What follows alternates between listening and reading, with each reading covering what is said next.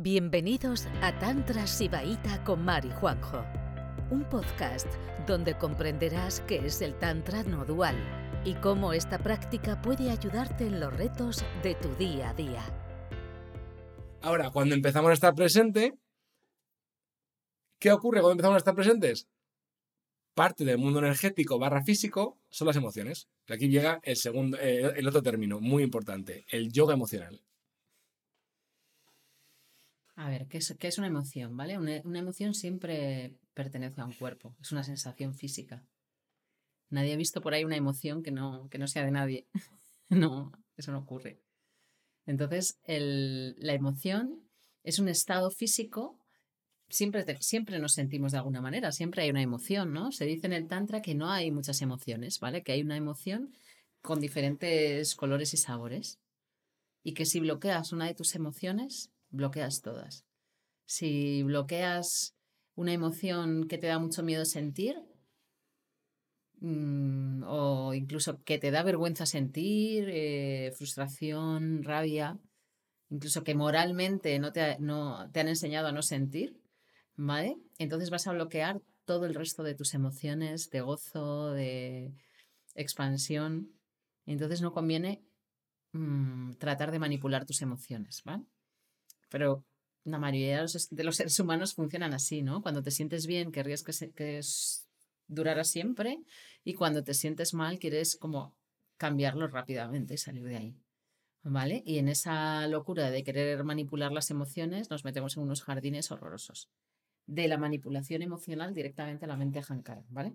¿Cómo hago para sentirme mejor, que me haya traído aquí? No sé, un montón de cosas que te complican y hacen que la emoción se obstruya y te cree un montón de disfunciones energéticas. Mientras si pudiéramos simplemente respirar la emoción con absoluta presencia en el cuerpo y vivirla como algo sensorial, como el sonido, el tacto, ¿no? Porque realmente es una vibración más intensa de lo normal en el cuerpo, porque las emociones así como neutras ni nos enteramos que las tenemos, ¿vale?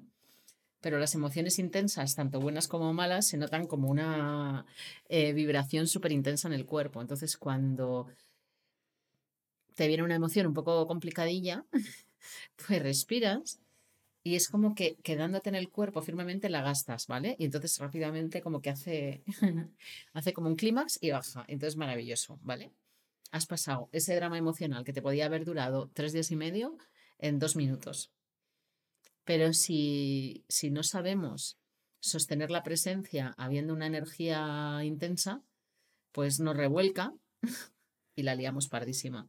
La bloqueamos o nos ponemos a pensar, bueno, si te pones a pensar muchísimo sobre, sobre cómo equilibrarte y le das un montón de vuelo en la mente a directamente la emoción se va a bloquear, ¿vale? Y te va a densificar energéticamente.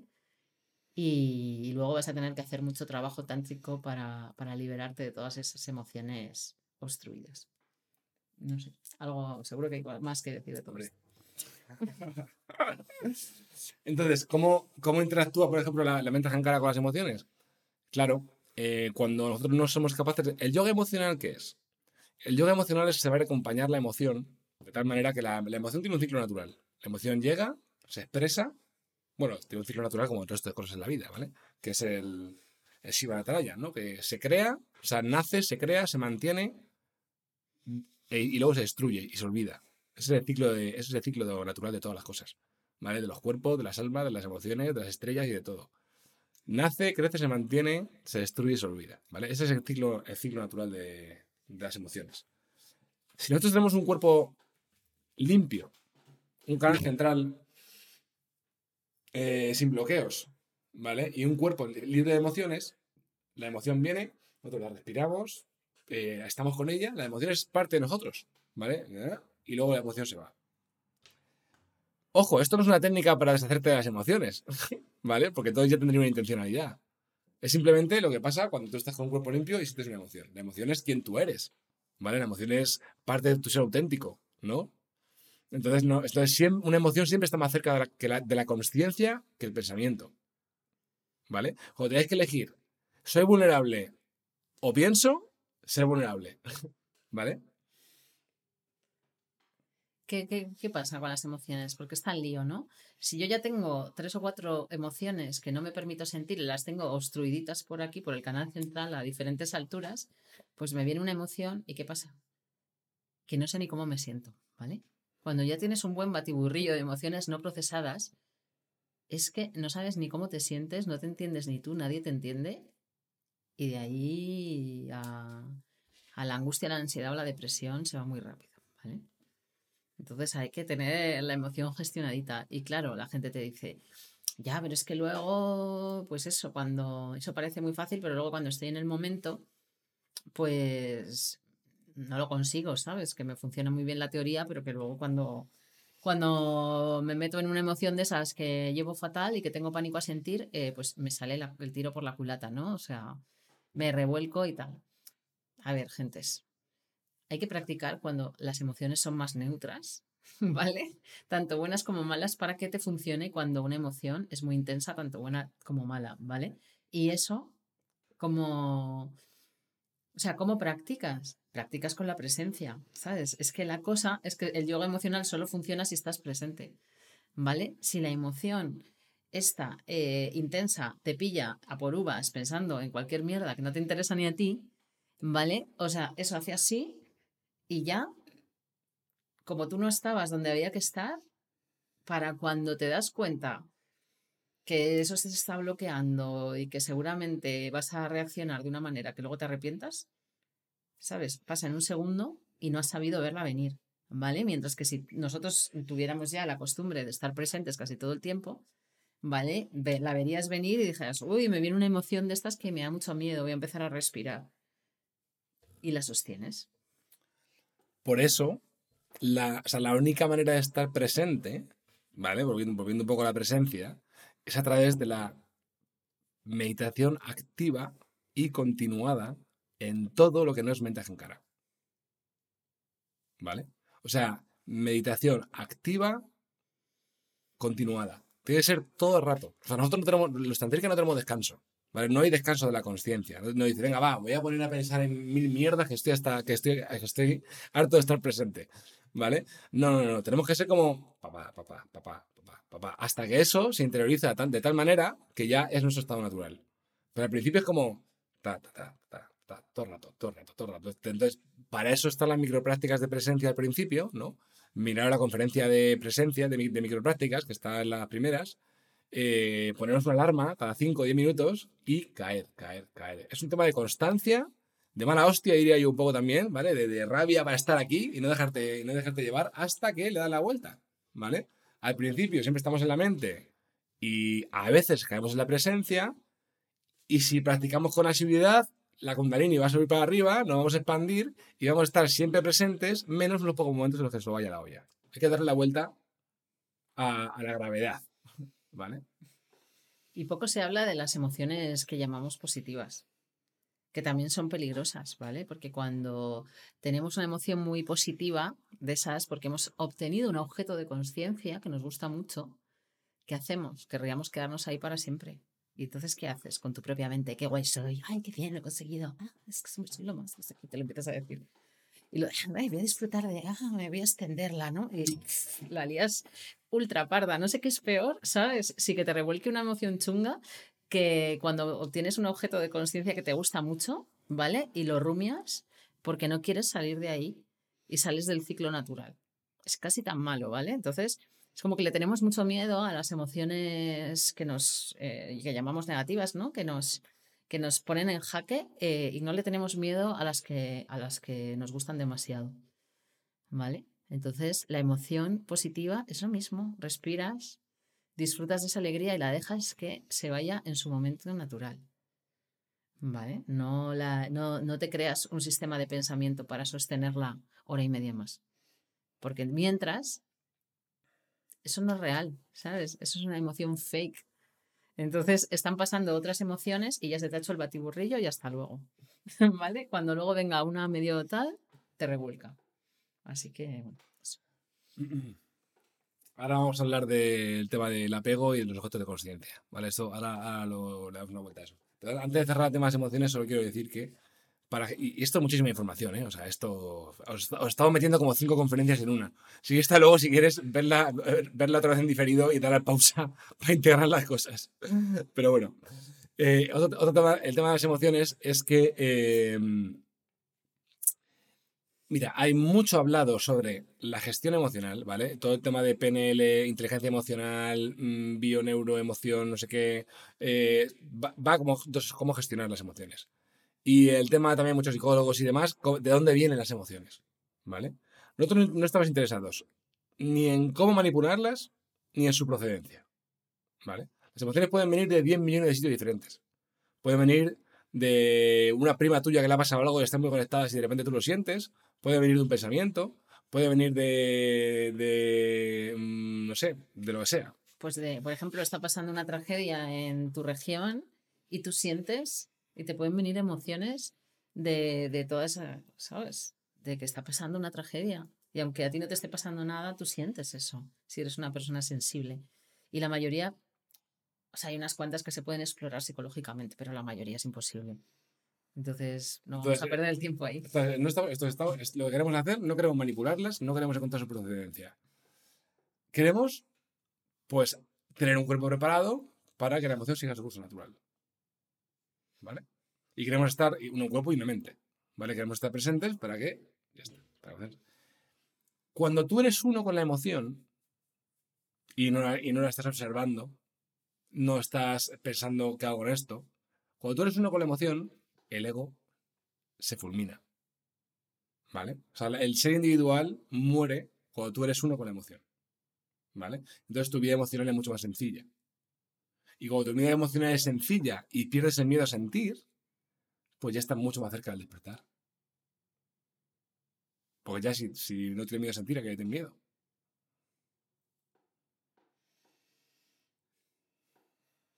El miedo a sentir es un problema. ¿Y ¿Cómo, cómo, se, ¿Cómo se quita el miedo a sentir? Sintiendo. A destajo. Sintiendo sin miedo, tirando de cabeza a sentimiento. De cabeza a sentimiento. Aunque sea por orgullo, por libertad. De cabeza a sentimiento. Que, que no muerdan, que no pasa nada. Nadie se muere de eso. Qué bonito se ha quedado esto. Bueno, más cosas. ¿Qué nos Eh, queda? nos, ¿Qué queda, nos queda? nos, queda, nos queda chicha, ¿eh? Vale. Bueno, a ver. Entonces, vamos a, no- vamos a darle ahora al tema de la dualidad barra objetos de conciencia y luego vamos a terminar con el desapego. ¿Vale? Entonces, todo el mundo habla de dualidad, no dualidad, por qué es importante la dualidad, o sea, la no dualidad, qué es la dualidad, bueno, todo esto, ¿no? Bueno, yo me parto el culo de cuando yo digo, eh, alguien me habla por Instagram y yo digo, eso es una mierda, y me dice, ¿qué dual eres? Y si eso me explota la cabeza. Que digo, ¿qué dual soy? ¿Por qué tendrá que ver la dualidad con que, con que, con que es una mierda lo que me estás hablando? O sea, es que no puedo entender. Te vamos a explicar qué es la dualidad y qué es la no dualidad. Vale, eh, la dualidad no tiene nada que ver, o la no dualidad, con esa cosa, con esas tonterías de que todo está bien y que todo está bien como es, que todos los caminos son válidos, es una gilipollez. Vale, estamos en Kali Yuga y está la cosa complicada para mantenernos pegaditas a la conciencia, como para que valga cualquier cosa. Vale, cuando hablamos de una vía no dual, vale, es una vía que, mm, una vía espiritual en la que no hay diferencia entre tú y la divinidad. ¿Vale? Y como estamos en el universo, tampoco hay diferencia entre nosotros y el universo. El universo, nosotros somos la divinidad. Y, lo único que tenemos que hacer es ir directamente a la experiencia mística, a borrar nuestros límites y fundirnos en la experiencia, primero sensorial, luego energética, hasta el infinito. Entonces, ¿qué ocurre en una vía no dual? Porque es muy interesante. Primero, porque mm, no hay manipulación, ¿vale? No hay una persona que tiene más conexión a la, a la espiritualidad o a lo divino que tú. Eh, un maestro de una vía no dual simplemente te enseña la técnica, te dice es por ahí, tú vas y ya está. No, nunca es tu clérigo, nunca es tu intermediario. ¿Vale? Para nosotros las deidades tampoco existen. Las usamos para explicar algunos aspectos de la conciencia, pero por supuesto no pensamos que Shiva es un señor azul con, una, con un moñito aquí y que existe, ¿no? Oye, que, que hay muchas vías hinduistas que están totalmente ahí, ¿no? En la dualidad de que las deidades existen y les llevan, eh, ¿sabes? Yo, no sé, pues sí, puedo poner un símbolo, pero igual me puedo cagar en el símbolo, ¿sabes? Lo puedo tirar. ¿sabes? Porque la, mi conexión con la divinidad no está en el símbolo. O sea, lo puedes hacer mientras sepas que no tiene ninguna relevancia para la conciencia, ¿vale? Entonces, en una vía eh, no dual, eh, cualquier experiencia, cualquier objeto puede ser una, una, una puerta a la experiencia mística, perder los límites al infinito, pero ninguna es necesaria, ¿vale? Es, esto es muy místico, pero es así, ¿vale? No hay intermediarios. Eh, si hay algo divino, sagrado, ya lo estás experimentando y ya eres parte de ello y estás sentado en la, la, realización que buscas, ¿vale? Solo necesitas quitarte un poquito de emociones atascadas, de rigideces y de mente jankara para experimentarlo. No es nada que nadie te pueda dar. Ya lo tenéis, solo tratamos de, de, de ayudaros a que, a que quitéis lo que sobra para, para tener la experiencia. No sé, algo más sobre la, sobre la no, no dualidad. No, es no dual. Es dual. Entonces, eh, la, la no, vamos a ver, la, la, dualidad y la no dualidad son estados de, de la consciencia, ¿vale? Eh, cuando la consciencia se contracta, o sea, la consciencia, esto aparece escrito en el Pratavinardayam, en un sutra, cuando la consciencia se contracta, porque, ¿por qué se contracta la consciencia? Porque, porque el, eh, se empiezan a crear objetos de consciencia. ¿Un objeto de consciencia qué es? Pues puede ser una mano, una uña, un pensamiento, una emoción, es cualquier cosa que sea diferenciada. ¿Vale? Cualquier cosa que le poner un nombre. Entonces, cuando la interacción entre objetos de consciencia hace que los objetos de consciencia sean cada vez más contractados, más individuales, más separados, ¿vale? En ese momento, eh, la dualidad aparece. La dualidad tiene que ver con los sujetos de conciencia, ¿vale? Con la diferenciación, con la separación de la conciencia, ¿vale? Y la no dualidad es indiferenciada. Por ejemplo, te estás cagando un montón, ¿vale? Y de repente, de repente estás buscando un baño y no lo encuentras y encuentras el baño, te bajas los pantalones y cagas, ¿vale? En ese momento hay como tres segundos de no dualidad, ¿vale? En el cual tú desapareces, la mierda desaparece, el baño desaparece y lo único que hay es no dualidad, ¿vale? ¿Me habéis entendido? La dualidad también. Pues... Vale, otra, otra, otra, otra. A ver, lo voy a explicar de otra manera. Voy a explicar de otra manera. Eh, tú estás, no sé, estás. Eh, eh, ¿Cómo te iba a decir? Eh, estás súper rayado con una cosa de tu madre, estás ahí con, pues, con pensamientos sobre tu madre, no sé qué, y de repente te pegas con el, con el dedo gordo del pie, te pegas en, en la esquina de la mesa. ¿Vale? Y en ese momento, toda la dualidad tuya desaparece y tienes otros dos segundos de no dualidad. ¿Vale? Así yo andaba. También tenemos tiempo de no dualidad. ¿Vale? La no dualidad es un estado energético en el cual no hay diferenciación. O sea, no hay un sujeto que percibe a los objetos. O sea, la dualidad es yo, yo sujeto, os percibo a todas como objetos. ¿vale? Entonces, como vivimos en un mundo dual, claro, en donde tenemos nuestra experiencia individual e interaccionamos con los objetos de conciencia. ¿Vale? Pero tenemos que saber también que podemos salir de ahí que puedo tener una experiencia completamente subjetiva donde mi, mi ser se expanda eh, y os absorba o os incluya ¿no? en mi experiencia. Eso, los niños, los bebés están en la no dualidad absoluta, no saben que están separados de la conciencia. Oyen, o sea, ven un sonajero y no saben que el sonajero es un objeto que puede desaparecer ¿vale?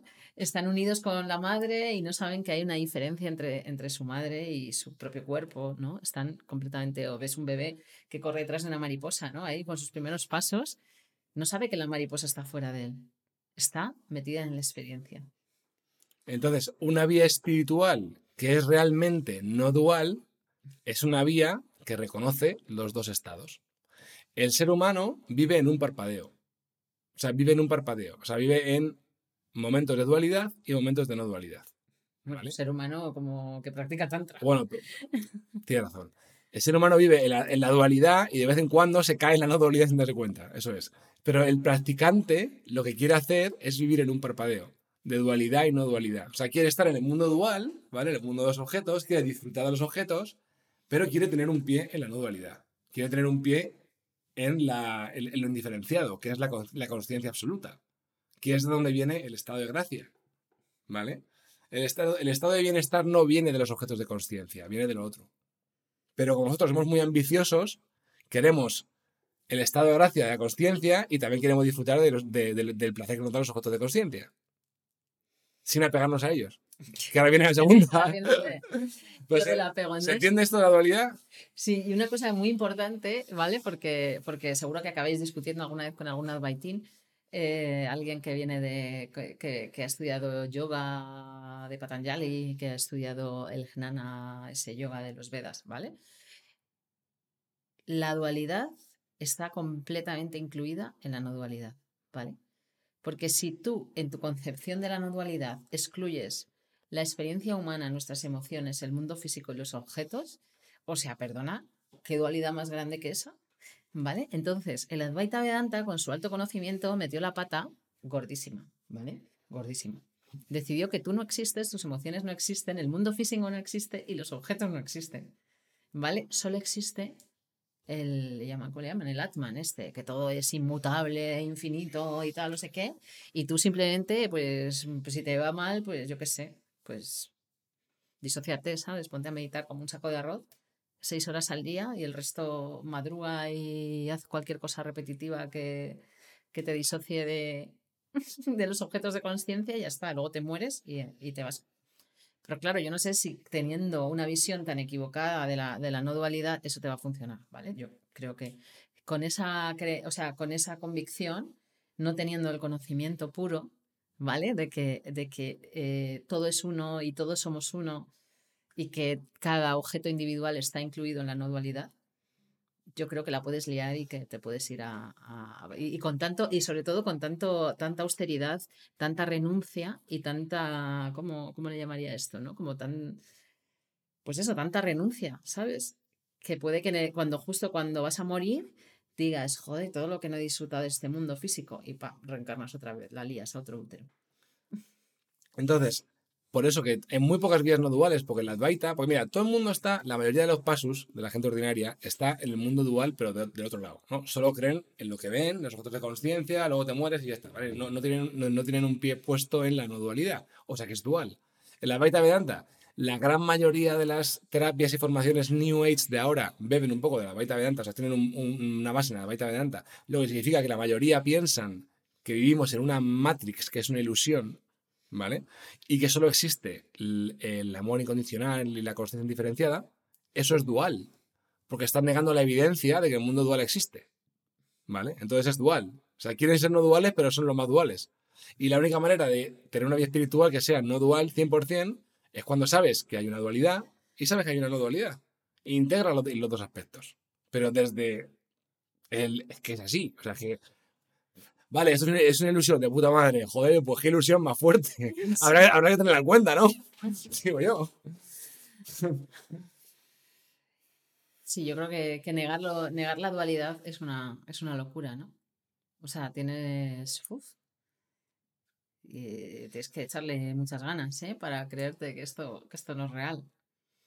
Entonces, para nosotros, lo, la, la uni- claro, el, el advaitín que te dice, pues si no estás en, en sentimientos de amor incondicional y de felicidad y gozando la mm, dulzura de, de, de Atman, ¿no? De, Naturaleza. de, la de todo, ¿no? Porque todo es perfecto, es porque lo estás haciendo mal, ¿vale? Es tu problema. Algo estás haciendo mal, ¿vale? Entonces, te lleva como muchísimas más técnicas restrictivas y moralistas y puritanas y tal para, a ver, sí, dejas de sufrir, ¿no? Y cuando dejas de sufrir dirás, ah, es que todo es amor, pero claro, porque vivo como una lechuga, ¿sabes? Si vivo como una lechuga, pues los objetos de conciencia no me alteran porque me he disociado completamente del, de- de- de- del mundo diferenciado. Y que sepáis que mm, hay muchas corrientes espirituales que, o sea, por ejemplo, eh, los conceptos tántricos, por ejemplo, del, del samadhi, ¿no? Son diferentes a, la otra- le- a las otras vías espirituales. Porque muchas vías espirituales adquieren el samadhi sin tener en cuenta la integración del samadhi en el mundo dual. O sea, el samadhi para nosotros solo se puede alcanzar a través de, la conciencia en el cuerpo y la expansión de esa conciencia en el cuerpo, para que sea sentido. Pero mucha gente piensa que el samadhi es irte del cuerpo de la dualidad y estar en una especie de estado esotérico que no se sabe muy bien dónde está y quedarte ahí. Y eso es, y eso es, el, y eso es el, samadhi, ¿no? La iluminación. Por eso, no toda la vida espiritual se dirige al mismo sitio. Gracias por escucharnos. Volveremos pronto con otro episodio de Juan y Mar, un podcast de Tantra Sibaita.